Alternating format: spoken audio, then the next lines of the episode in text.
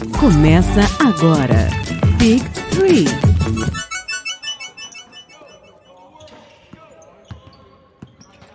Uh. Olá, boa noite, gigantes. Boa noite, ouvintes e amigos do Big Tree. Estamos aqui para falar hoje de um assunto um, quanto, um, tanto quanto diferente. A gente vem falando muito da temporada, das trocas e tudo mais. E hoje a gente está aqui para falar sobre uma coisa que pouca gente tem dado atenção, mas faz muita diferença, que é sobre o descanso e sobre as férias dos nossos ídolos da NBA. Tanto que o nosso episódio de hoje é chamado de um breve descanso. E aqui para falar aqui comigo, nós temos hoje alguns convidados. Hoje trouxemos especialistas para não ficar só eu e o Cadu falando besteira. A gente trouxe a gente trouxe pessoas que realmente entendem do processo. E a primeira pessoa, o grande profissional que trazemos aqui é o Guilherme, pra... Guilherme Prazeres, da You Performance. Olá, Guilherme, tudo bem? Oi, boa noite, tudo bom? Prazer estar aqui, obrigado pela oportunidade. E vamos aí trocar uma ideia sobre basquete, sobre prevenção de lesão e sobre esse momento né, da pandemia. Boa, muito bem. Hoje aqui também temos um grande amigo, um parceiro, ele que comenta em todas as nossas lives, está sempre presente aqui, parceiraço, nosso amigo João, do Lakers do Pantanal. Fala, João. Boa noite, é um prazer estar aqui do lado de cada tela agora. Eu vou pedir desculpa aqui de alguma canelada que eu soltar, porque eu não sou tão especialista que nem o Guilherme assim, ainda sou estudante. mas é um prazer estar aqui com vocês hoje. Todo mundo é um estudante aqui, né? E aqui para colaborar conosco, né, uma das mais novas integrantes do Big Tree, para conversar conosco a respeito desse assunto tão maravilhoso, Isa. Oi, boa noite, tudo bem? Prazer estar aqui com vocês. É a primeira live que eu participo do Big Tree. Ihu. Boa, Ihu, seja boa. Primeira, primeira de muitas. E ele, né, o meu companheiro ufanista, aquele que uh, está aqui justamente nós dois para falar de um assunto sério. Cadu. Trouxeram a gente, né, cara? Valeu. Botaram a gente nessa daqui, mas tá bom. Hoje, gente, hoje é com seriedade, com coração, como sempre. Sempre sonhador, entendeu? Não vamos perder a essência. Isso hoje, aí. A gente, hoje a gente termina o dia falando mal do Westbrook, do Knicks e do, do Utah. É um comprometimento. Exatamente. Nós temos o nosso compromisso Valeu, aqui né, temos nosso compromisso aqui de ter a cota Westbrook e a cota Utah Jazz. E hoje, certamente, nós não vamos quebrar esse. Tá esse é, e aí, gente, eu queria começar falando da nossa parceria. Nós temos um nosso patrocinador que nos, nos ajuda e está colaborando muito com o Big Tree, que é a Odyssey. Isa, conta pra gente como que é a promoção que a Odyssey está fazendo conosco. É isso mesmo, hoje se está dando mimos de Natal para quem seguir a gente no Instagram, seguir a Woodsey e comentar na, no link do sorteio dois amigos para ganhar um mimo. Além disso, tem cupom de desconto que o que pode pode escanear aqui para pegar o cupom, é isso? É isso aí. Então, se você abre a câmera do seu celular e escaneia o código que está aqui na tela para conseguir um desconto na sua roupa de crossfiteiro para te motivar a ir para academia. É isso aí, gente. E aí, uma coisa super importante, né? Nós estamos fazendo esse sorteio. Então, é, corre lá no nosso Instagram, no Big Tree. Existe uma postagem específica para isso comenta, marca seus brothers, marca quantas vezes você quiser que vai aumentar a sua chance. E lembrando, né, que o sorteio será no dia 23 do 12, você ganha uma camiseta exclusiva e a nossa camiseta, essa aqui, a camiseta do Big Tree, que está linda, maravilhosa, está à venda né, na, e com super desconto se você utilizar esse link ou o código Big Tree. Usando este código no, no carrinho, você tem 10% de desconto. Bom, e vamos lá, gente. Vamos começar falando um pouquinho sobre essa intertemporada. É, e aí, algo que a gente. Esse ano foi totalmente atípico, né? Tudo foi postergado, algumas coisas foram canceladas, outras mudaram de data. E por consequência disso, a gente acabou tendo a intertemporada da NBA mais curta da história com apenas 71 dias. E o que, é importante a gente lembrar disso, né? A, temporada da NBA é extremamente desgastante, né? Então a gente tem a temporada, a, a temporada com 82 jogos. Puxa, 82 jogos é realmente pesado para o atleta. Aí tá aí o Guilherme que é, não me deixa mentir a respeito disso. E temos que lembrar que não são, são os jogos, né? São os treinamentos, são uh, é toda toda a preparação envolvida para esse processo. E com, com um prazo tão curto, uh, muitos atletas acabaram ficando chateados ou até mesmo uh, descontentes com a nova com a nova mudança da, da NBA. Mas isso, né, a gente tem que lembrar que uma coisa importante, é né, o quanto foi necessário fazer isso, não só pela questão comercial, que logicamente é importante ter os jogos e tudo mais, mas a gente está em ano de Olimpíada e coisas dessa natureza. E assim, Isa, é, como você vê essa, essa mudança da, da NBA? De que forma você acha que isso pode impactar os nossos atletas aí? Eu acho que foi uma mudança muito necessária, né, por parte da NBA. Eles pe decidiram pesar tudo e optaram por adiantar a temporada, só que tem uma consequência, né? Acho que pode ter um desgaste físico e mental nos atletas que pode ser negativa a longo prazo. Acho que mais para frente na temporada a gente pode sentir muito isso, principalmente para quem veio de, né, de finais muito exaustivas que foi o Lakers e o, o Heat. Então acho que pode ser pesado e pode desgastar ainda mais a, a, longo prazo, principalmente mentalmente, né? Porque além de desgastar muito o físico dos atletas, a cabeça também cansa. Verdade. Pô, e aí vamos perguntar para quem, né? Para quem é especialista. A gente trouxe dois aqui hoje, né? E, e Guilherme, falando um pouquinho disso, você que trabalha muito com recuperação de atletas, até conta um pouquinho do teu, do teu trabalho e de como você claro. entende que essa uh, essa redução nesse prazo aí pode impactar não só na questão de performance dos atletas, mas muito em futuras lesões. Uhum. Então, a princípio a gente tem que falar que realmente é um ano atípico, né, que a gente está tendo, né, com essa pandemia. E geralmente o que, que se trabalha dentro da pré-temporada, né, trabalhar principalmente os fundamentos do esporte, né, é, tentando recuperar o mais rápido possível e fazer com que ele tenha uma aptidão que ele tinha antes de terminar a temporada. Então, principalmente são feitas alguns testes físicos, né, alguns, algumas análises para saber o quanto de condicionamento ele está cardiovascular. E através desses dados a gente consegue separar em perfis. Um perfil, é, até porque uma pessoa não vai responder diferente da outra. Uma pode estar um pouco mais. conseguiu trabalhar um pouco mais de fundamentos, conseguiu é, gerar um pouco mais de força de, dentro dessa pandemia, outras pessoas descansaram um pouco mais. Então, é, cada vez mais se individualiza o atleta para saber em que processo ele está, para saber quem tem que é, o que, que a pessoa tem que focar mais para voltar no seu condicionamento, né? E às vezes nem sempre o tempo é o ideal, como está acontecendo nessa pandemia. É, e sobre o que eu trabalho, né? Eu, eu vim do Rio, estou morando aqui em São Paulo há uns cinco meses. E dentro do Rio, né, eu sou fisioterapeuta, fazia além dos meus trabalhos de, de sessão de fisioterapia, cheguei a acompanhar a seleção de vôlei de praia, né, onde a gente via o atleta dentro da periodização dele. O atleta, para ele periodizar, ou seja, ganhar performance, ele precisa de uma periodização de macrociclo, que é um, geralmente é visto dentro da temporada, mesociclo dentro de algumas competições, e microciclo, que geralmente é visto dentro de uma semana. E dentro dessa semana, é, geralmente ele precisa de momentos que é altamente exigido, de força e potência, e momento que precisa se recuperar o mais rápido possível para ser novamente exigido, porque senão é sobrecarga em cima de sobrecarga e uma hora o atleta se lesiona. Né? Então, é, trabalhei com essa seleção de vôlei de praia nesse conceito, tanto nas etapas que eu viajava, quanto na clínica. E aqui, no Rio, é, e aqui em São Paulo eu trouxe esse conceito né, de recovery é, é de uma forma mais assídua, né, visto dentro da periodização, visto realmente que o recovery é treino, o recovery tem que fazer parte do treino. E estou desenvolvendo esse trabalho aqui em São Paulo. Show.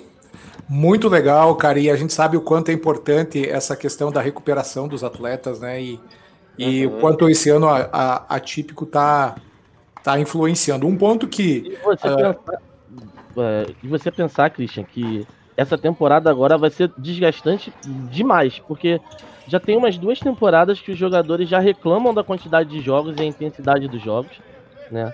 A gente já tem casos dentro da NBA, como o caso do Kawhi, que não jogava todos os jogos e tinha um problema muito sério que eles deixavam o cara fora dois jogos e ele voltava para jogar um. Dois jogos para poupar o jogador.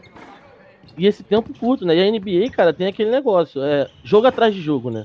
O cara Sim. joga na quarta, treina na quinta, na sexta ele tá jogando de novo. Quando não tem bate e volta, que não dá tempo de treinar, então o cara joga quarta e quinta seguido, uma mesma intensidade, né, cara? Imagina isso com pouco tempo de, de o cara se recuperar e tudo mais. Exatamente. Imagina isso para outros esportes que não tem tanto dinheiro assim. No Brasil, por exemplo, é. É, no futebol, nas categorias de base, é, infelizmente eles procuram muito mais competição do que realmente ver o atleta trabalhar dentro de um, de um período de descanso e intensidade, né?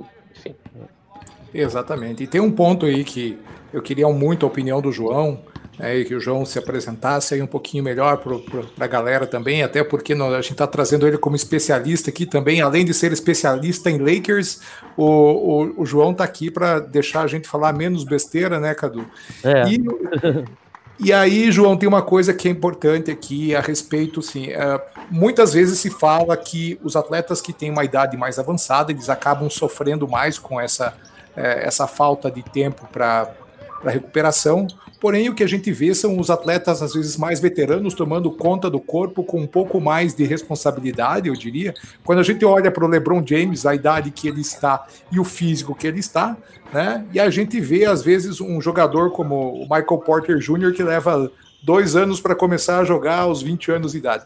Então, esses, a gente tem esses, lógico que são situações diferentes, mas a gente vê o quanto uh, hoje a tecnologia tem ajudado a gente a recuperar os atletas de maneira mais rápida. E só que esse ano a gente tem um agravante ainda. Alguns atletas tiveram Covid e como a Alice, a Alice Vira-Lata, nossa a, a, nossa companheira aqui de Big Tree perguntou, como adaptar os condi o condicionamento desses atletas a, ao pessoal que teve Covid?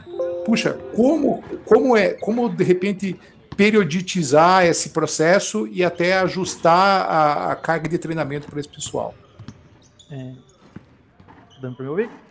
Tá. Sim. É, então, apresentar um pouquinho, então, eu sou o João, eu sou acadêmico do curso de Medicina da Universidade Federal de Rondonópolis, no Mato Grosso. Né? É, e para responder a respeito dessa questão dos atletas, da longevidade dos atletas, é, primeiro que no caso do LeBron James, ele tem um fator que auxilia ele, que ele gasta, se eu não me engano, que são um ou dois milhões de dólares por, por ano na pré-temporada, com uma equipe para poder auxiliar ele. Então, além de toda essa questão de preparação física que o, que o Guilherme trouxe, a gente tem uma análise metabólica que a gente faz desses atletas também, com relação a nutrientes que eles necessitam, analisando qual, é qual a quantidade de, de, de peso que ele perde a praticar uma atividade física. É normal um atleta de alto rendimento perder por volta de 1 a 2% do peso dele durante a atividade, atividade intensa. Óbvio que tem atletas que perdem até mais do que isso. Eu lembro de um caso, por exemplo, do Danilo, que jogava no Corinthians, que ele perdia 4% de, de, de peso depois da partida. E isso requer também uma abordagem é, diferenciada para esse atleta. Então tem toda essa, essa análise de o que ele pode fazer, o que ele não pode fazer, como ele vai suplementar essa questão energética, nutricional dele após as partidas, se ele vai precisar de mais carboidrato, de mais proteína, quanto que isso vai ser necessário para ele, quanto de reposição de água que ele vai ter que fazer também, porque a gente brinca, né, virou meme da, da do, do, treinamento falar de, de hidratação, se manter hidratado, mas hidratação é uma coisa muito importante de se fazer, né, o atleta que ele não se hidrata bem, ele pode entrar em, em, em hipoidratação crônica, e isso vai piorar o desempenho dele como atleta, e isso a longo prazo vai fazer com que ele tenha mais perdas ainda após os jogos e após o, o treinamento, que vai gerar é, é, vários problemas de saúde para ele a longo prazo. Então a gente tem que fazer essa análise metabólica do paciente também, além do paciente não, do atleta, além do, do da análise física dele. Com relação. Ah, pode falar. Com relação ao coronavírus, né, a Covid, é, o, o, ponto prim, principal, assim, a, a, primeira coisa que a gente tem que analisar é que esse paciente, ele, que esse paciente, que esse atleta, ele vai ter uma perda respiratória muito grande, né? É, como é uma síndrome respiratória, ela, ela afeta o pulmão. A gente, a gente nota que os atletas que, que tiveram é, é, infecção, eles tiveram uma perda respiratória, né? Além de outros agravantes que a gente tem, como pode ter síndrome coronariana, né, que atacar o coração, e, e outros fatores desencadeantes que pode ter, outros efeitos da, da, infecção. Então tem que ser analisado também o quão, o quão comprometido está a respiração desse atleta, o quanto ele poderia render antes e quanto ele pode render depois. A gente tem casos no esporte aqui, no futebol, que é o que eu acompanhei um pouco mais a respeito da, desse, desse impacto, de atletas que estavam num rendimento muito alto antes da pandemia, e que quando ela retornou, eles não conseguem mais ter o mesmo rendimento jogando os 45 minutos de jogo, não, nem, nem chega a ser os 90. Exatamente. E aí existe esse ano ainda existe meu, uma preocupação e aí eu o, quero muito dividir isso com o, com o, o nosso querido Cadu aqui é, sobre esse ano a gente ainda tem agora, né? A bolha conseguiu fazer uma coisa que foi eliminar as viagens, né? Algo que você acabou de falar aqui. Puxa, na bolha estava todo mundo dentro do resort, podia jogar um dia depois do outro com um pouco menos de desgaste agora tem viagem, né? Então. É, o cara times... jogava na segunda e tomava banho de piscina com um Mickey no outro dia, tá ligado? É isso aí. Então, esse é um fator ainda que pode, pode pesar, né? Uh, na, nessa questão de, de, desgaste dos jogadores e então tem um ponto a mais e aumenta ainda, inclusive, o risco de contágio do, do próprio Covid-19 durante essas viagens, né? Então, por mais que seja isolado, por mais que seja um voo fretado, está passando no aeroporto, tem serviço, tem sempre tem um risco a mais, não se compara com o isolamento que eles tiveram na bolha.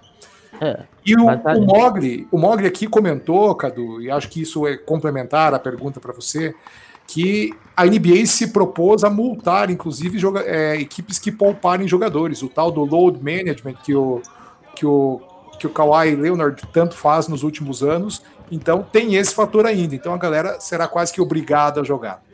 É, porque, cara, a liga, ela, de certa forma, ela não tá 100% pro atleta, né? É, é, tem muita coisa que é muito comercial da liga acima das necessidades físicas gerais do, do, atleta, né? Então, tem jogo que a gente sabe que o cara não tá em condição e eles ficam preocupados porque você não vai ter as estrelas. Então vamos supor que hoje você tem um Lakers contra um Clippers, imagina você um jogo desse e você não tem Kawhi e LeBron dos dois lados. Tipo, você perde muito com esse jogo.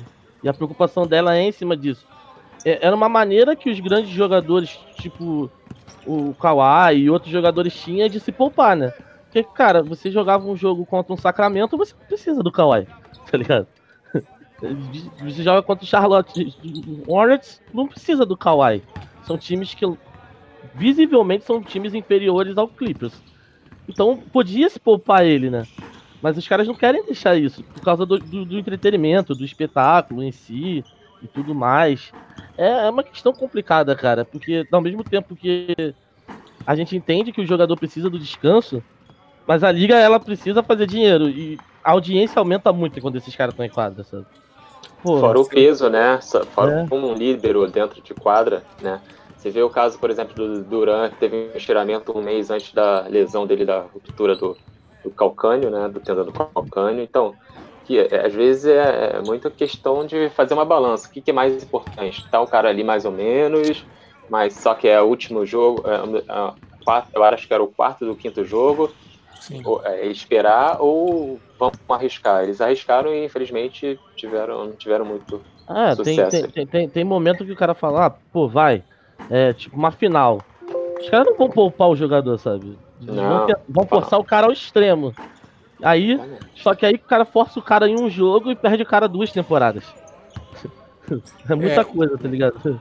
E tem, até aproveitando esse gancho que, que vocês deram aí, né? Então, uh, o Mogli perguntou até, inclusive, se os times que, que, se alguns times que estiveram fora da bolha, de repente, têm vantagem, né? E aí eu queria lembrar do Warriors, né? O Warriors, que a gente também aqui é, o, a galera mais old school do Big Tree tem um certo, uma certa, eu não diria uma não simpatia, né? Para não chamar de antipatia, né, Cadu? Eu não gosto mesmo, não. Eu não gosto mesmo, não. e, não gosto, e, aí, não. Se, e aí, se você lembrar, né, o, o, Stephen Curry jogou agora, nesse final de semana, aí na pré-temporada, o último jogo dele, gente, eu acho que faz mais de um ano. Então, o Warriors é um time que vem se recuperando, apesar de ter perdido o Clay Thompson esse ano, né, no processo de recuperação. É, Isa, você acha que essa galera que ficou de fora da bolha ou que jogou poucos jogos na bolha, a gente pega um, um, um Brooklyn Nets, por exemplo, uh, você acha que eh, esses caras têm alguma vantagem sobre os outros? Eu acho que, assim, tem a vantagem, obviamente, física, né? Eles estão mais descansados, estão mais preparados, assim, com um mental e um físico mais equilibrado. Só que ao mesmo tempo são times que, tudo bem, muitos se reforçaram. Brooklyn Nets pode vir aí quebrando tudo, quebrando todo mundo. Mas a gente está falando ainda de times gigantescos, né? Como o Heat e o Lakers, principalmente o Lakers agora.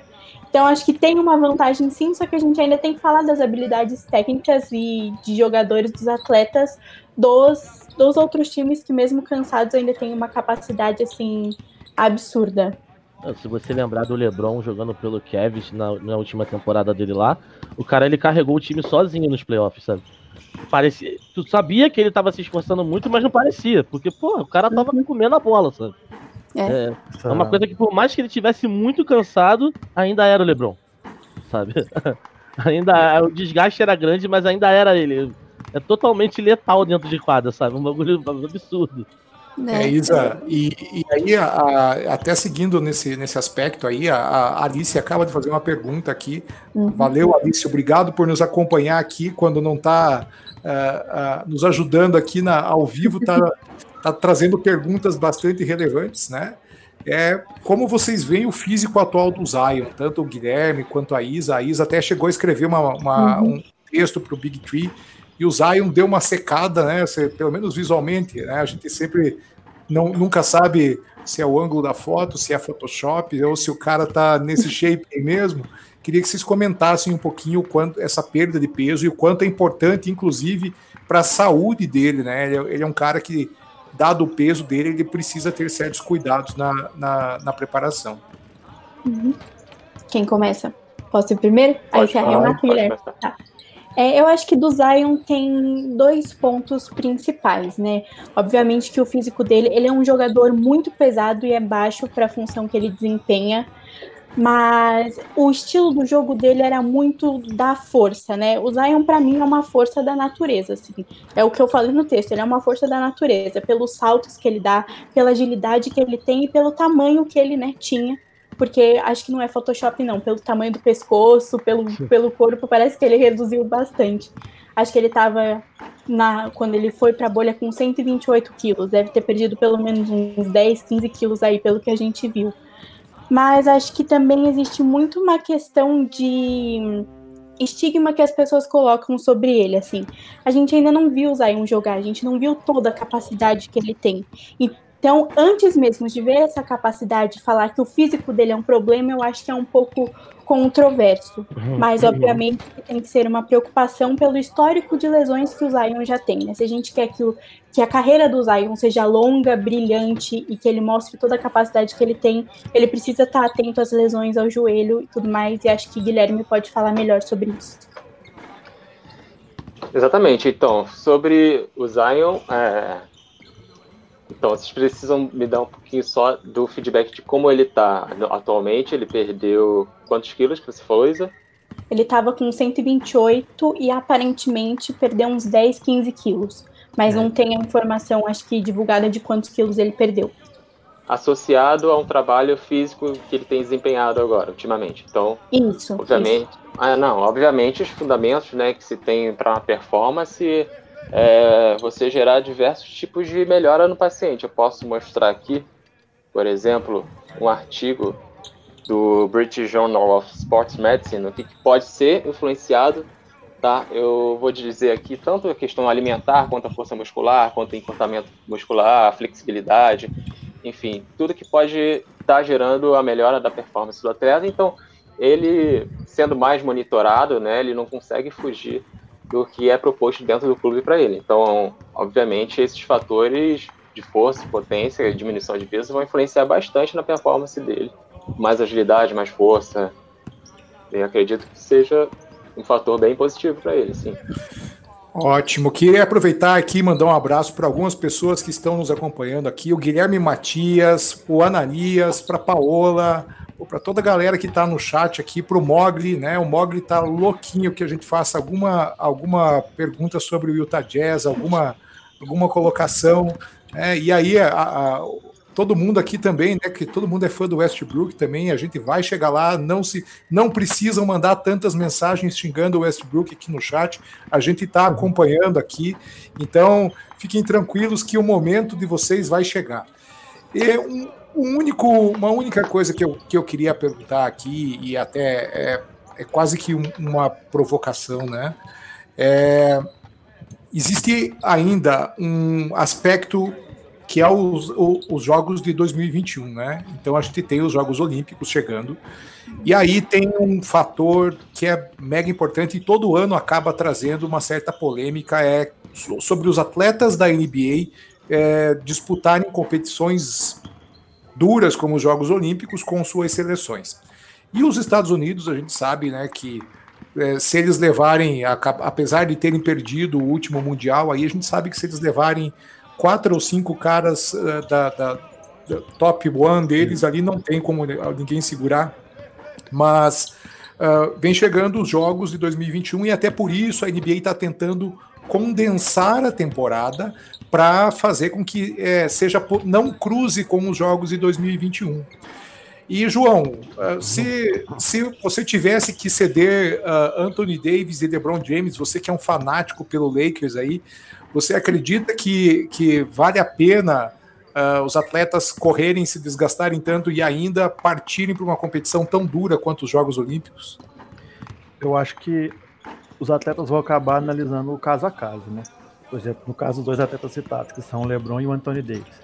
Eles já são campeões olímpicos, certo? Eles já participaram, eles já foram campeões. Eu acho que o papel do Popovich vai acabar sendo um pouco de pesar. Quem ele pode levar quem vale a pena ele levar, quem foi para playoff, quem chegou mais longe em playoff. É, hoje de manhã eu estava até dando uma olhada em, nos atletas em geral, dando aquela é, ranqueada nos times, quais times que teriam mais chance de ir para playoff ou não. Eu acho que a gente vai ter uma seleção dos Estados Unidos muito mais com jovens estrelas que podem ir para playoff, tipo Jamoran, o próprio Zion, né? Algumas estrelas mais consolidadas que também estão em times que não são mais contenders, tipo o DeRozan, que está no próprio Spurs do Popovich. Eu acho que a gente vai ter uma seleção muito mais é, é, é, de segundo nível, entre aspas, né? Porque ninguém ali é de segundo nível, todo mundo, todos os atletas Sim. da NBA são de um nível muito alto. Então a gente vai acabar vendo esses atletas dessas franquias que ou não, ou não passarem, não forem para muito longe, não forem para final de conferência, final da NBA, ou que realmente nem, nem cheguem aí para, para os playoffs.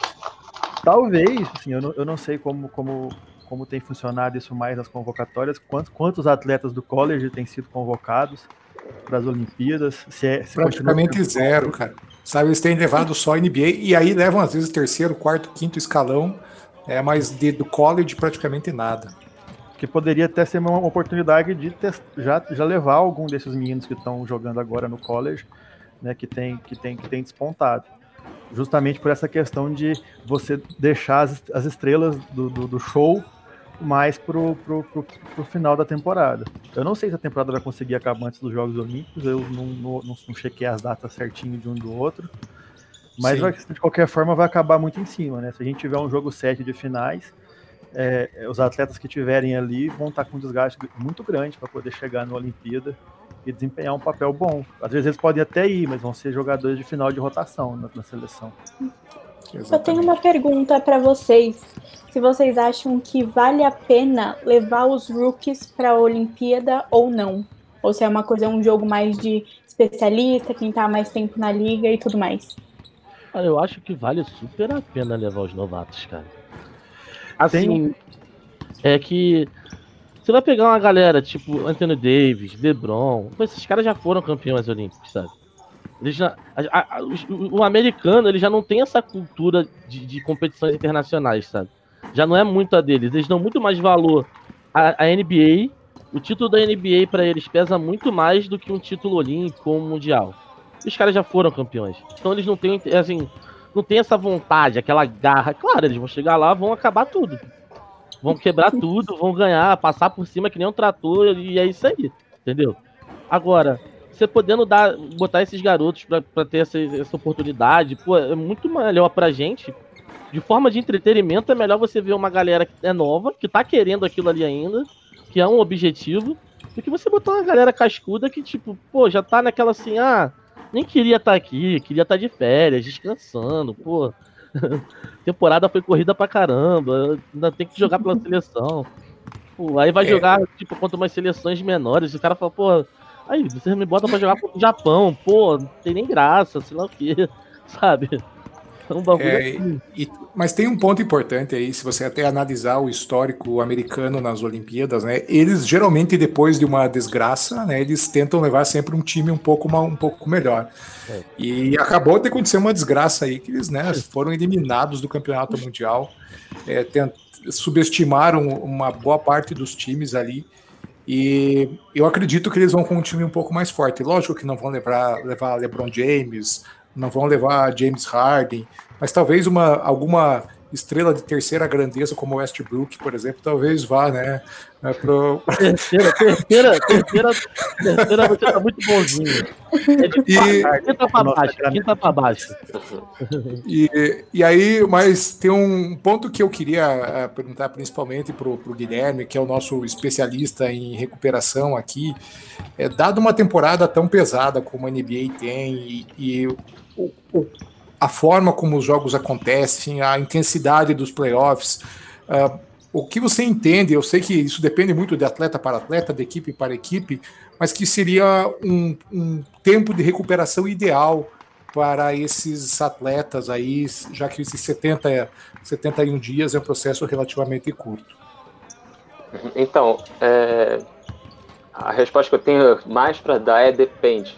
Tá? Eu acho que eu grifo mais uma vez que a individualidade do atleta é muito mais importante, tá? Hoje em dia eles utilizam cada vez mais dados mais precisos para individualizar o atleta de como foi a, a, o jogo passado e eles têm geralmente um banco de dados dentro de uma temporada toda, da temporada passada, de como ele reage como ele está reagindo durante a semana para saber se a, se a recuperação dele precisa ser um pouco mais extensa ou um pouquinho menos, você pode botar ele para treinar, né? Por exemplo, é, eu posso dizer no futebol né, que geralmente todo dia o atleta ele é, é submetido a uma imagem termográfica, tá? Eu tenho uma câmera que é termográfica como se fossem inúmeros termômetros no corpo, isso diz se ele tem um ponto mais de inflamação ou outro. E através desses dados, eles conseguem ver se o corpo está reagindo de uma forma diferente ou não.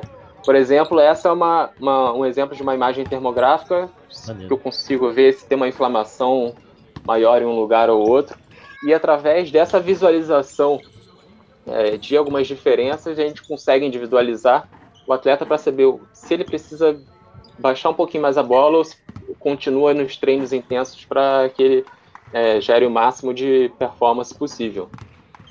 Legal. E sabe, eu já fiz esse exame. Eu, eu, eu sou, sou um feliz portador de duas hérnias de disco. E, e aí, no, no auge das minhas crises, eu acabei fazendo esse exame, foi fundamental, inclusive até para a escolha do tratamento que eu fiz. Né? Então, uh, vale lembrar que é, né, eu já não sou tão novo assim, mas eu fui atleta a minha vida toda, né? Você é o melhor que nós temos, Christian. Você é o melhor que nós temos. E, e essa. E, e boa parte dos médicos mais tradicionais queria me operar. Né? Ele falou, puxa, cara, você precisa, vai ter que fazer uma cirurgia de coluna. E, puxa, a gente sabe o quanto uma cirurgia ela é danosa, né? E quanto tempo. Até eu lembro que um médico falou assim: olha, talvez com seis meses você consiga dirigir. Eu falei, você tá louco, cara. é, eu, eu sou uma pessoa que não, não para muito tempo, e um médico uh, da, da área esportiva falou para mim: olha, você foi atleta a tua vida inteira, vamos reforçar algumas coisas, é, core, lombar, etc., que você não vai precisar fazer cirurgia. Isso já tem, vamos fazer três anos agora, em março, e eu praticamente não tive mais dor graças a esse tipo de tratamento. Exatamente. Até porque os exames de imagem hoje em dia, praticamente se eu fizer, eu que não tenho dor nenhuma, provavelmente eu vou ter alguns achados de algumas hérnias aí, como todo mundo. É, e infelizmente é, não, ou felizmente, né, ultimamente a gente tem cada vez mais atuado em um tratamento mais conservador, né, para a gente atuar mais em cima da causa, que foi realmente como você fez, fortalecimento, ver se tem alguma questão de mobilidade, ergonomia e alguns outros fatores que podem estar desencadeando esse desconforto nessa imagem que você viu na termografia. Boa. João, aí tem uma coisa importante, até você, você comentou aí durante a tua fala a respeito um pouco da alimentação, suplementação, e a gente sabe o quanto isso é importante, porque dado o gasto energético que esses atletas têm e pouco tempo de recuperação, às vezes a gente tem, acaba, é, principalmente quando temos viagens agora, os atletas têm o sono comprometido, é, tem várias coisas aí que, que entram nessa conta. E eu queria que você falasse um pouquinho a respeito disso, do quanto a alimentação desses atletas, o quanto o descanso, né? A gente, a gente lembra que o descanso é parte do treino também, que de nada adianta você simplesmente uh, treinar, treinar, treinar e não respeitar os limites do seu corpo, e o descanso é fator fundamental para a tua performance, né? E aí, se não se alimentar bem, a máquina não tem combustível. Então, uh, queria um pouco da tua opinião a respeito disso também. É, com relação à alimentação, em geral, um atleta que, que joga uma partida de uma hora de nível intenso, ele vai recuperar as energias dele em 24 horas, né? Se ele fizer uma alimentação bonitinha, com a quantidade correta de carboidrato, de proteínas, de nutrientes que ele precisar. Situações que a gente tem, por exemplo, aqueles jogos de playoff do Jamal Murray e do Jimmy Butler, que eles saíram da partida, tipo assim, completamente estafados, você viu que eles estavam super desgastados, esse tempo de recuperação pode ser ainda maior. Pode chegar a 48 horas, dependendo do organismo do atleta, até 72 horas, para ele poder recuperar toda a energia que ele gastou na, naquela partida. Por isso que esses jogos também de back-to-back -back são jogos super complicados para os atletas. É, com relação ao sono, o sono ele, ele é importante. É, indivíduos diferentes eles têm é, necessidades de sono diferentes. Né? A gente fala que é, crianças têm necessidade de 1.008 horas, adultos 6 horas, e com o tempo, quanto mais velhos, essa necessidade vai diminuindo, mas também os organismos eles podem ter é, necessidades de sono diferentes. Então isso também tem que ser avaliado de atleta para atleta, certo? Tipo, você tem que ver qual a necessidade de sono que esse atleta tem. Esse atleta tem que respeitar essa quantidade de sono. Mais uma vez usando o Jimmy Butler de exemplo, né? E o próprio Kobe Bryant também fazia isso de acordar muito cedo para poder fazer um, treinamento a mais, um treinamento exaustivo a mais. É, que eu acho até que o treinamento de Jimmy Butler é semelhante ao treinamento que o Kobe Bryant fazia, de, de ir para a quadra e tentar mil arremessos, desses mil arremessos ter que acertar mais da metade, sabe? Tá dando certo, tá dando certo. Tá funcionando. certo, certo dá, mas dá certo por quanto tempo? Né? É, a, gente vê, a gente vê um, um final de carreira do Kobe Bryant cheio de lesões, né? Um meio de carreira, inclusive, cheio de lesões. Né? Verdade. Né? Mesmo, mesmo, quando ele era jovem ali, 2003, 2004, ele, ele teve algumas lesões importantes na carreira dele, é, justamente por, esse, por essa carga de exercício maior que ele trazia, abrindo mão de sono, abrindo mão de alimentação, para poder treinar mais, para poder desenvolver o corpo. Tem o ganho dentro de quadra, por, esse, por, esse, exercício repetitivo, mas a longo prazo isso pode trazer um, um, um sobrevida menor para esse atleta dentro, dentro de quadra. É, é, tem, um, tem um ponto importante aí, né? Que é, a gente tem uma, uma, temporada relativamente grande, né, João? É, puxa, são 82 jogos e, e, e, existem até algumas propostas dos atletas para que isso seja reduzido, né? De repente, 72 jogos, aí diminuir a quantidade de back-to-backs. E e assim, eu queria uh, um pouco da opinião de vocês a respeito disso, assim. Essa é uma, uma situação bastante sensível, porque ela tem uma questão comercial envolvida, a gente tem que lembrar que isso é negócio. E algo que é, eu sempre friso para todas as pessoas, né? Os meus, como até já a maioria de vocês já sabem, meus filhos são atletas, eu fui atleta uh, semi-profissional a minha vida toda. E esporte de competição não necessariamente é saúde. É, essa é uma coisa que, que a gente deve lembrar, né? Então, o esporte para você fazer três vezes por semana, para o teu movimento de corpo, é algo que, sim, isso sim é saudável, mas o esporte de competição, usar o seu corpo como ferramenta, nem sempre é uma questão tão saudável. Então, queria ouvir um pouquinho a opinião, principalmente sua e do Guilherme, a respeito desse, desse aspecto. Pode começar, Guilherme, depois eu falo. Então, sobre o tempo de recuperação, realmente é, tem que ser visto a melhor forma possível. Eu falei que é um ano atípico que a gente está tendo o coronavírus, obviamente. Estão com essa, esse volume de jogos, principalmente para um valor também comercial. Tá? O que se tem utilizado ultimamente são inúmeros recursos, tanto uma boa qualidade de sono quanto outros fatores, né? como estava conversando com o Christian antes, é uma bota de compressão pneumática que faz com que gere um, um retorno desses metabólitos com maior eficiência, então o atleta consegue se recuperar mais rápido, né? A tanque de gelo, por exemplo, né? Que diminui o processo inflamatório, uh, tem uma liberação miofascial com massagista, geralmente, para diminuição de pontos de tensão, a musculatura quando ela tá, tem alguns pontos de tensão, ela diminui a oxigenação dela e ela não contrai de uma maneira eficiente, acaba sobrecarregando as articulações, então isso pode ser sim uma maneira de estar tá gerando sobrecarga e estar tá gerando futuras lesões. É, com relação a essa, essa questão de diminuição de datas né, da, da NBA, eu vi artigos dos jogadores falando sobre isso já em 2011, né? É, inclusive no próprio site da NBA, é, de, estudando essa proposta de diminuição de datas. É uma coisa que seria importante, não é uma coisa que só a NBA, não só atletas da NBA trabalham, né, atletas de todos os esportes. Quando eu estava pesquisando, tem, tem além, além da, da, da Associação dos Atletas da NBA, a FIFPro também tem, tem estudado formas de diminuir a quantidade de partidas dos jogos de futebol. Né? É, é um assunto que o COI aqui no Brasil, ele fala que o COB, aliás, ele fala que as partidas não, não poderiam acontecer com menos de 72 horas entre, entre elas, de qualquer esporte que seja, mas nenhuma modalidade esportiva profissional ou amadora mesmo segue essa recomendação. Né? É, eu, eu, também já fui atleta sempre profissional, né, categorias de base, é, de alto rendimento, e eu treinava de segunda a segunda, qualquer hora disponível. Então, é, é, é isso gerava. Mas eu tinha 15 anos, né? Então, tipo assim, a, a, a, meu corpo aguentava um pouco mais do que aguentaria se eu tivesse mantido esse mesmo ritmo de treinamento até os 30, 40 anos. É, por isso que, que é necessário. É, no artigo que eu vi, falava a respeito do som, né, do Tottenham, que ele, que ele viajou só dentro da Inglaterra é, 110 mil quilômetros para poder disputar as competições da Inglaterra. Certo? Isso sem contar a viagem de Champions League, viagem que ele tinha que fazer para disputar as competições pela seleção dele na Coreia, que ele tinha que deslocar até o, a Ásia. Então, para disputar os 70 jogos que ele teve na temporada dentro da Inglaterra, envolvendo as Copas, a, a, a, as competições todas internas, ele deu 110 mil quilômetros. Isso gera um desgaste muito grande.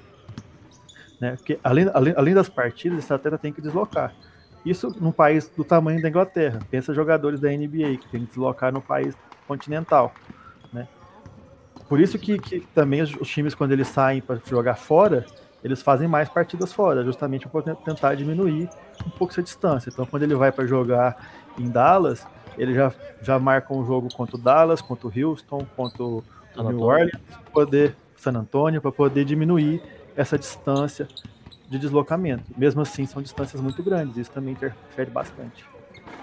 É, como o João comentou também, é, é, tanto o sono né, quanto a alimentação, ultimamente a gente tem visto bastante adeptos né, da opção vegana né, como forma de maior é, um desgaste mais rápido, uma renovação mais rápida também. Então, acho que tá, cada vez estão se dando mai, maior importância a esses fatores, principalmente também o psicológico, né, para que eles consigam é, desempenhar de uma forma mais plena possível todos os fatores e e, infelizmente tem uma maior demanda de jogos, né? que não é o ideal, mas que acabam sendo submetidos. Né? A gente pode falar no futebol, por exemplo, aqui no Brasil, o Flamengo ele teve cinco, seis, quatro, cinco competições ao mesmo tempo e ganhou todas porque realmente eles estavam fazendo esse monitoramento 24 horas por dia de sono, de alimentação, de estresse também. Então, acho que é cada vez mais tem se exigido mais do atleta né? Tanto é que condicionamento físico, se a gente for comparar é, o tempo percorrido de distância antigamente e atualmente aumentou, obviamente, dentro de quadra. E, enfim, eu não sei até que ponto vão vão realmente conseguir ajustar as datas, porque as competições são importantes, tem uma questão comercial, como vocês falaram, principalmente. É, tem uma, uma pergunta que chegou aqui da, da, da Alice para a Isa, né, a respeito da opinião sobre os times que, que multa, eh, sobre a NBA, a NBA multar times que descansam os jogadores. Aí a regra Kawhi Leonard de descanso. E eu queria aproveitar aqui, vou é, emendar uma pergunta para você também a respeito dessa redução. Né? Nós aqui, é, talvez como não tão especialistas quanto o João e quanto o, o Guilherme, de que forma você vê essa redução? Inclusive, é, talvez nós tenhamos menos jogos, mas talvez aumente a qualidade do show, né? Acho que essa é uma coisa importante. Vou responder da multa primeiro. Eu acho pessoalmente muito errado, né? Eu sei que tem toda uma questão financeira, tem toda a questão do entretenimento. A NBA precisa que as pessoas assistam jogos. E se não tem LeBron, se não tem Anthony Davis, se não tem Kawhi em quadra, as pessoas falam: ah, vai ver esse jogo aí, não tem LeBron, para que, que eu vou ver isso? E não, não tem uma rentabilidade tão boa para a NBA. Só que a gente precisa pensar na questão do atleta em si, né? Do físico, do mental desse atleta, que eles precisam descansar. Os caras estão exaustos, eles precisam desse descanso. Aliás, queria fazer, já trazer um adendo aqui, de que a gente está discutindo essa questão da NBA, dos atletas da NBA, só que as jogadoras da WNBA jogam um ano inteiro assim, sem uma parada, e nunca tem esse questionamento, né? Porque elas precisam desse apoio financeiro, elas precisam de mais qualidade no jogo, então elas terminam a temporada da WNBA e vão para a Europa ou para a Ásia, da Miris veio para o Brasil para jogar, terminam essas temporadas aqui e voltam diretamente para a WNBA. Então também é uma questão, né? Só um, um adendo aqui, um paralelo. E acho a multa muito injusta. Acho, entendo a visão da NBA por essa questão de rentabilidade, mas não acho legal. E sobre a diminuição das datas, acho que foi essencial. Foi uma forma da NBA dizer assim: me preocupo com a saúde dos atletas, vou reduzir os jogos. Só que vão ser jogos muito intensos. Você condensar a temporada inteira vai continuar sendo muito intensa e exaustiva para os jogadores. Então, acho bom, pode ser que a qualidade seja maior, mas ao mesmo tempo ainda acho um pouco complicado, porque né, não deu tempo, é um ano caótico, é atípico e é o que é, né? Isso aí. Legal. E aí eu queria ah, aproveitar e fazer uma pergunta aqui para o Cadu. Cadu, que também acompanha outros esportes coletivos aí, como o nosso querido futebol brasileiro. É, e aí o Cadu está sofrendo bastante com o seu time durante esse período né, é, pré-Covid, pós-Covid, o time dele tem, tem sofrido um pouco no, no, Campeonato Brasileiro, mas a gente viu algumas coisas aí no próprio Campeonato Brasileiro de queda de qualidade dos jogos. Aí hoje teve um jogo hoje, uh, Santos e Flamengo, passou agora há pouco assim, jogou um menino de 15 anos do Santos. Então, é, esse tipo de coisa né, está é, acontecendo no futebol e eu queria até que você tentasse uh, até comparar. Eu sei que é difícil comparar pela qualidade, pelo show e pelo dinheiro que está envolvido nas duas ligas, mas o que tem acontecido aqui no nosso futebol, né, aqui do lado da nossa casa, no nosso quintal, versus o que está acontecendo na NBA. Cara, eu acho que assim dá até para comparar, né? Mas não vamos falar, por exemplo, no quesito do desgaste, né? Não dá, não dá pra gente trabalhar a NBA como se trabalha o futebol.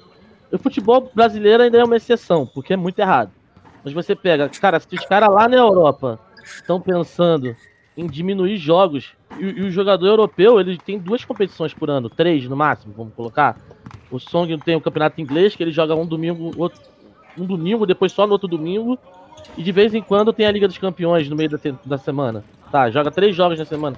Pô, aqui no Brasil o cara joga o campeonato regional, o nacional, o continental e, e, outros campeonatos e tudo isso acontecendo ao mesmo tempo.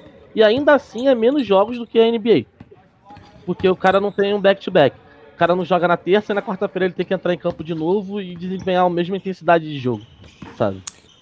Tem razão. É, e tem é... um... E, isso, e a gente já vê o efeito disso, tipo, na qualidade do, do jogo. Né? Exato. Se a gente pega um jogo de um campeonato europeu, que tem esse padrão, o jogo é muito melhor. A gente tem por mais tempo times mais equilibrados, a gente não sofre com, com lesão. E aqui no Brasil, o, o, time que é bom é o time que tem muito elenco, cara. Tipo. Exatamente. Aí o cara ele. Tem reposição. É, ele tem peça de reposição, então ele consegue manter o, o time inteiro durante o campeonato. Porque o, o, número de lesão que a gente tem durante o campeonato, cara, é absurdo, sabe? Se você for bater, botar no papel, fazer a continha direito, é muito jogador se lesionando, porque e, e a gente sabe que é desgaste físico, sabe? É, fora também, se a gente for comparar, né, o, basquete ele tem menos lesões do que o futebol, porque não tem tanto contato assim, né, tem muitas regras que fazem com que se limite, né, até porque o maior é, incidência de lesão é no entorse de tornozelo no basquete, então isso está muito mais relacionado a algum salto, a uma aterrissagem, e, enfim, é, são, são felizmente tem fatores que realmente limitam de ter um contato um pouco maior, fora outros fatores como o desgaste físico, como você mencionou, Cadu. É, o, o ali está perguntando se você entende que uh, a, a, fisioterapia médica dos Estados Unidos é pior do que da Europa e do Brasil. Você entende isso como uma, uma afirmação verdadeira ou discorda? Então, Rodrigo, eu vejo que realmente a fisioterapia no Brasil ela se expande mais para algumas outras áreas e por isso que é visto de uma forma mais global, não só é, fechado só numa lesão e um tratamento. Né? Ele está muito mais agora relacionado a outras áreas, né? Acho que tem uma integração de um departamento médico que se conversa, que se entende e forma é, uma equipe para realmente dar o melhor possível para os atletas. Né? Então, eu, por exemplo, que fiz especialização em ciência do esporte no alto rendimento, eu consigo ver, pensar em alguns outros parâmetros, né, como mencionei, em tempo de recuperação, em prevenção, principalmente fora a lesão. Né, e eu sei que é, em outros países eles não têm essa visão um pouco mais global. Legal. Do, do, do meu lado, em relação a, a parte ortopédica e a parte metabólica, a gente tem para referência aqui dos Estados Unidos, né? a nossa escola aqui segue muita coisa do que é do que é publicado e que é trabalhado lá. Então, é, acaba que essa parte, a parte médica, ela é bem semelhante. Não tem muita diferença, não. É, tem um ponto que eu queria só mencionar aqui, a gente já está chegando na reta final aqui, mas é, uma opinião rápida de vocês, né? Esse ano, como a gente teve a intertemporada muito curta, uma série de preparações que acontecem e acabaram não acontecendo. A gente sempre tem a Summer League, que é uma liga de verão, onde eles colocam boa parte dos atletas, menos as estrelas, então eles vão dando rodagem para esses jogadores, vão aquecendo esses jogadores, pegam o pessoal que veio do draft, acabou de chegar um bando de novatos lá do college, e esses caras vão jogar com os profissionais, vão, vão gente que tem um corpo mais forte, né, que tem uma questão física um pouco melhor. Só que esse ano, com essa mudança, tudo isso foi cancelado. Então a gente teve uma tem uma pré-temporada mais curta, né, são praticamente duas semanas de pré-temporada que estão acontecendo aqui, o, falando sobre os novatos que estão entrando. Eles não tiveram uh, o March Madness, então a gente, eles já não vieram de uma condição de jogo, e aqui sabemos todos o quanto treino é treino, jogo é jogo, né? E isso faz muita diferença em termos de competição. E a, a, a, preparação foi toda comprometida esportivamente, não só fisicamente. Então, uh, eu queria uma rápida análise de vocês, assim, se possível, em menos de um minuto, é, de que forma vocês estão vendo essa, uh, essa não preparação e quanto isso pode afetar o entrosamento dos jogadores. Isa, começa lá.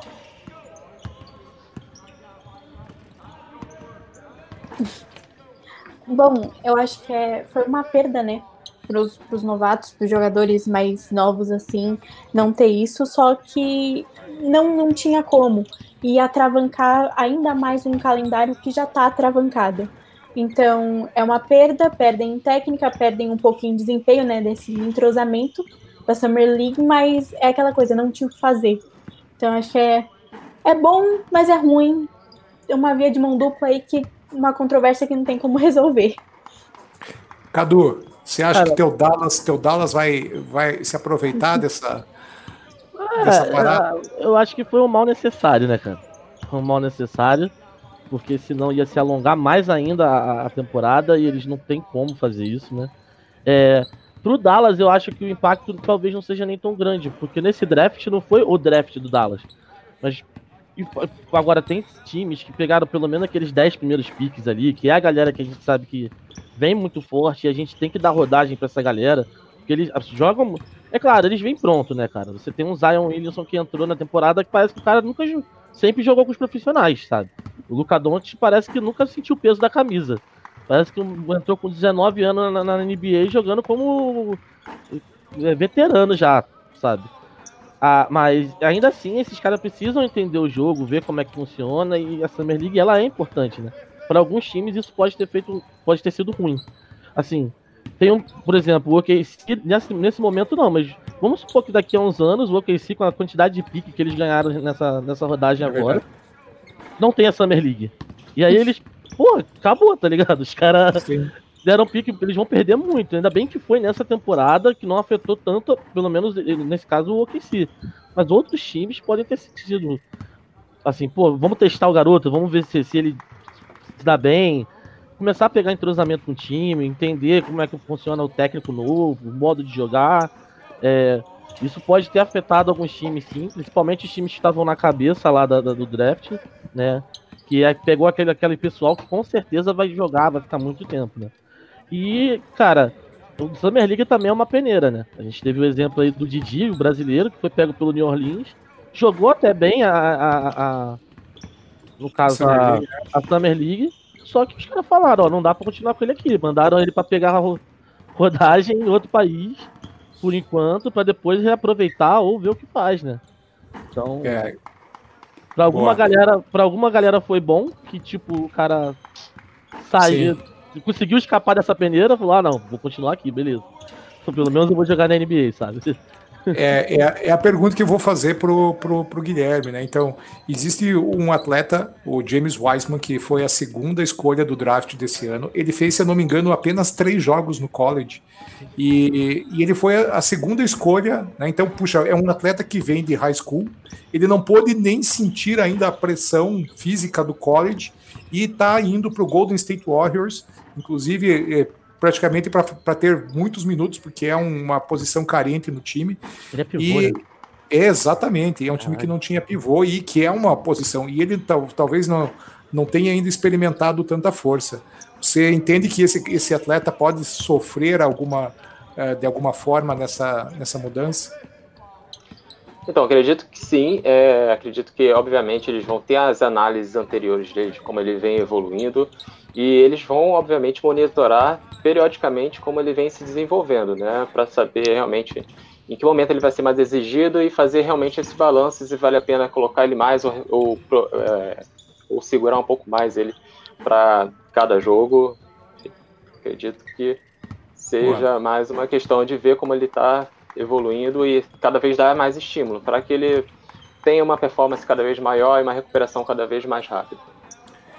João, eu e você como torcedor do Lakers, eu acredito que né, ou, talvez o time que mais fez jogos aí e que mais uh, junto com o Miami que chega mais cansado nesse início de temporada.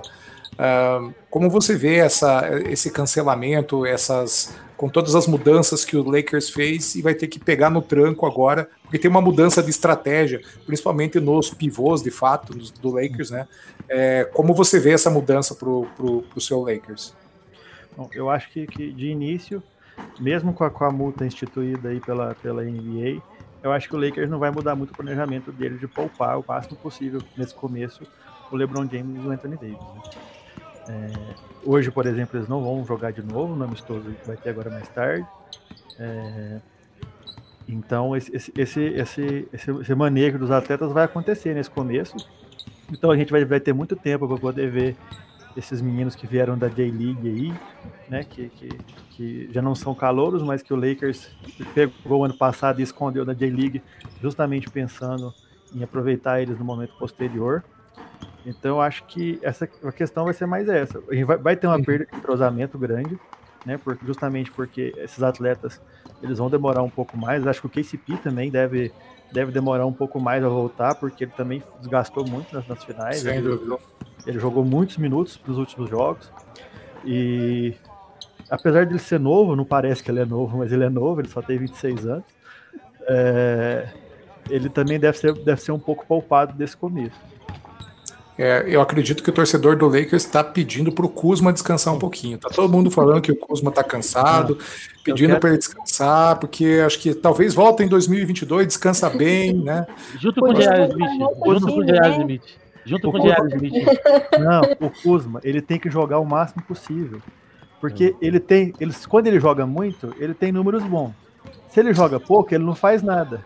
Ele é, ele é aquele tipo de jogador de volume. Ele vai errar absurdamente o jogo inteiro. Aí você vai ver as estatísticas dele, ele terminou com 25 pontos, 6 assistências. Por quê? Porque ele errou muito, mas ele participa muito. Você pega o. o, o, o é aquele cara que tem 12, 12 de 100, né? De 12, é, 12 arremessos de 100. Isso. Tá ligado? 12 de 100, 25 pontos. Isso, ele erra, ele erra absurdamente, mas como ele tenta muito, ele acerta muito.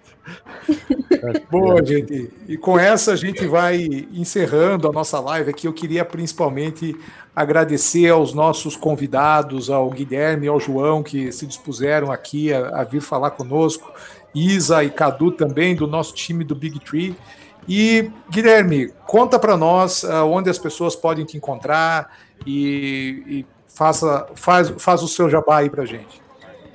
Beleza, então eu trabalho aqui em São Paulo, é, eu tenho feito algum, algumas atividades, né, como um atendimento que geralmente eu faço essa análise termográfica, como eu mostrei, para ver como está a condição dele. Sempre importante ter uma continuidade para saber como ele vai reagir de acordo com a intervenção que eu for fazer. Fora isso, tem algumas, alguns outros trabalhos, como eu falei, de recovery, né, algumas, e alguns outros tipos de tratamento. Vocês podem me encontrar me procurar através do meu Instagram, arroba MoviePerformance. Tá? É, é, isso aí. Então é isso. Quem quiser, quem tiver trabalhar, quem quiser ver as valências sobre uma avaliação biomecânica, eu também faço. É, então é isso. Mais uma vez, Christian, Cadu, Isabela, é, agradeço aí pelo convite e foi um prazer estar aí com vocês. Valeu, Guilherme. Guilherme. E João, cara, Lakers do Pantanal, conta mais um pouquinho onde a galera pode te encontrar, encontrar seu conteúdo, faz o seu jabá, meu amigo. Então, no Twitter eu tenho o, o perfil, arroba Lakers do Pantanal, sem o S, porque não cabia, se eu fosse escrever Lakers, arroba. É, onde eu falo um pouquinho de Lakers, às vezes eu comento um pouquinho de um, um outro jogo, um outro jogador. Gosto de zoar muito James Harden lá. todo, todo, dia, todo dia eu sugiro uma troca ele pro pior time possível, pro pior pacote possível também. Tá Jets? João, vou te, vou, podia, hein, podia, Jets, João, João vou, te dar uma, vou, te dar uma sugestão, vou te dar uma sugestão. o Harden e o Westbrook, que vai ser maravilhoso, cara. Vai ver que vai ter porra. O Ele não deixa o Westbrook vai decolar. Paz, pelo amor de Deus. Vai decolar eles juntos, ó, vai dar uma. Vai. Vum. E tem também o meu Twitter pessoal, que é João Vital FN, onde eu falo um pouquinho de medicina e reclamo um monte de outras coisas. Ah, tá Boa, bom. João. Obrigadão, meu amigo. Isa, onde a galera pode se encontrar? Eu tô aqui, olha aqui, pra cá. Aqui, é, aqui. No Fale Belo, Twitter também reclamo bastante das coisas, falo muito mal de Caio Kuzma, mas é porque no fundo eu gosto dele. É, reclamo da vida, falo do Lakers, umas reflexões às vezes, e também tô no Instagram do Big Tree, sou a administradora de lá, arroba Big3BR no Instagram. E no Twitter também. Boa. Cadu. Ah, o pessoal pode me encontrar aqui no Twitter, tá aqui embaixo. E aqui, aqui. Tá, Pode encontrar nos carnavais fantasiados. Também, também. Por enquanto não, por enquanto não, contra a aglomeração, né? Por enquanto, mas vai voltar, vai voltar, eu tenho fé. E no Instagram também, Cadu Lopes, ao invés de ser 15, é 11. Por quê? Porque só tinha essa opção, né? Não podia ser outra coisa, então foi esse negócio aí mesmo. Boa. E quem quiser me encontrar aqui, tem o meu Twitter aqui também, arroba Christian Pedroso. Né? Se você quiser me encontrar no Instagram, é arroba ckpedroso. E também estou no Big Tree, tentando uh, ajudar e dar um pouco de insanidade a essa história, a toda essa galera super qualificada que está aqui. E tem um ponto que a gente acabou esquecendo de falar aqui: a Isa estará numa live no área restritiva. É. Conta um pouquinho, Isa. Eu esqueci, mas já lembrei. Vou estar hoje lá com a área com a Alice, com o Silver e com o Márcio, né? O Márcio. e falando do Denver Nuggets e o futuro deles para a temporada de 2020-2021. Às 22 horas no canal do YouTube do Área Restritiva. Boa, muito bem. E quem quiser nos encontrar pode, pode acessar o nosso website, além de todos os podcasts, todos os textos maravilhosos que toda essa galera está produzindo aqui. Tem muito conteúdo legal lá. Você pode entrar no www.bigtree.com.br. E Cadu, para a galera que quiser nos, nos encontrar nas redes sociais, qual é, é o endereço? Arroba BigTreeBR, BIG3BR, no Instagram, Twitter e Facebook. E para quem quiser nos, nos ouvir, Isa, passa um pouquinho, onde pode nos encontrar? Pode encontrar a gente no Spotify e nas plataformas de streaming de áudio. É. Muito bem. e hoje em dia no YouTube também, dá para ver, dá para ver. Vai ficar tudo gravado lá no canal do Big Tree. Então a gente tá super chique. Estamos no Spotify, no Deezer, no iTunes. Então você encontra a gente em qualquer lugar. Não tem desculpa para não ouvir o Big Tree. E se você ainda quiser compartilhar conosco o seu rico dinheirinho, você acessa padrim.com.br barra Big Tree e, com, e colabore com quanto você quiser. Então, gente, eu queria mais uma vez agradecer a presença de todos vocês, lembrar aqui. Uh, você tem dois QR, QR Codes aqui na, na, na, nossa live. Do lado direito é o nosso uh, patrocinador, a Odyssey, que vai diretamente com um link de desconto para você de 10% no carrinho. E do outro lado você acessa o nosso site. Então, gente, muito obrigado. Uh, valeu a todos aí e até a próxima. Tchau, tchau. Valeu. Tchau. Tchau.